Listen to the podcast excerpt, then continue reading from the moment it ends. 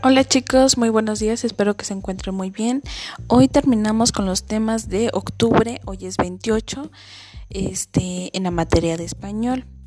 ¿Se acuerdan que estuvimos trabajando con los signos de interrogación? Bueno, ahora vamos a trabajar con los signos de admiración. El día de hoy tienen varias actividades en su cuadernillo. Bueno, les explico. Los signos de admiración se utilizan para expresar en un texto aquellas exclamaciones de alegría, asombro o dolor.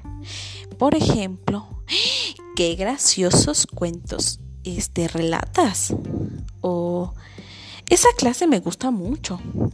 O, ay Dios, te caíste, pobrecito, ¿cómo está? Eh, bueno, el, último, el de ¿cómo estás? sería de interrogación.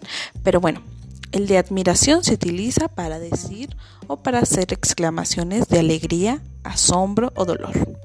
Y de interrogación para hacer preguntas.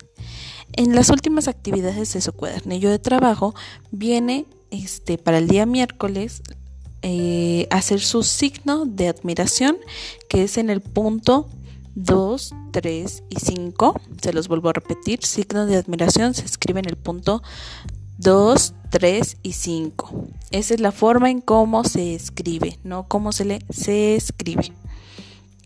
La segunda actividad para el día de hoy es que escriban en, un en el espacio que ahí se les presenta el signo de interrogación, recuérdenlo, cuáles sean los puntos, exacto, el 2 y el 6.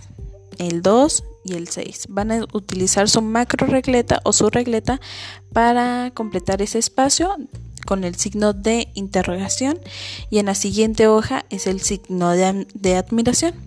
Y por última actividad van a enviar un audio o un video haciendo eh, uso de alguna exclamación de, con estos dos signos. Por ejemplo, me puedes utilizar, puedes utilizar el signo de interrogación para hacer una pregunta y el signo de admiración para hacer una exclamación en un audio.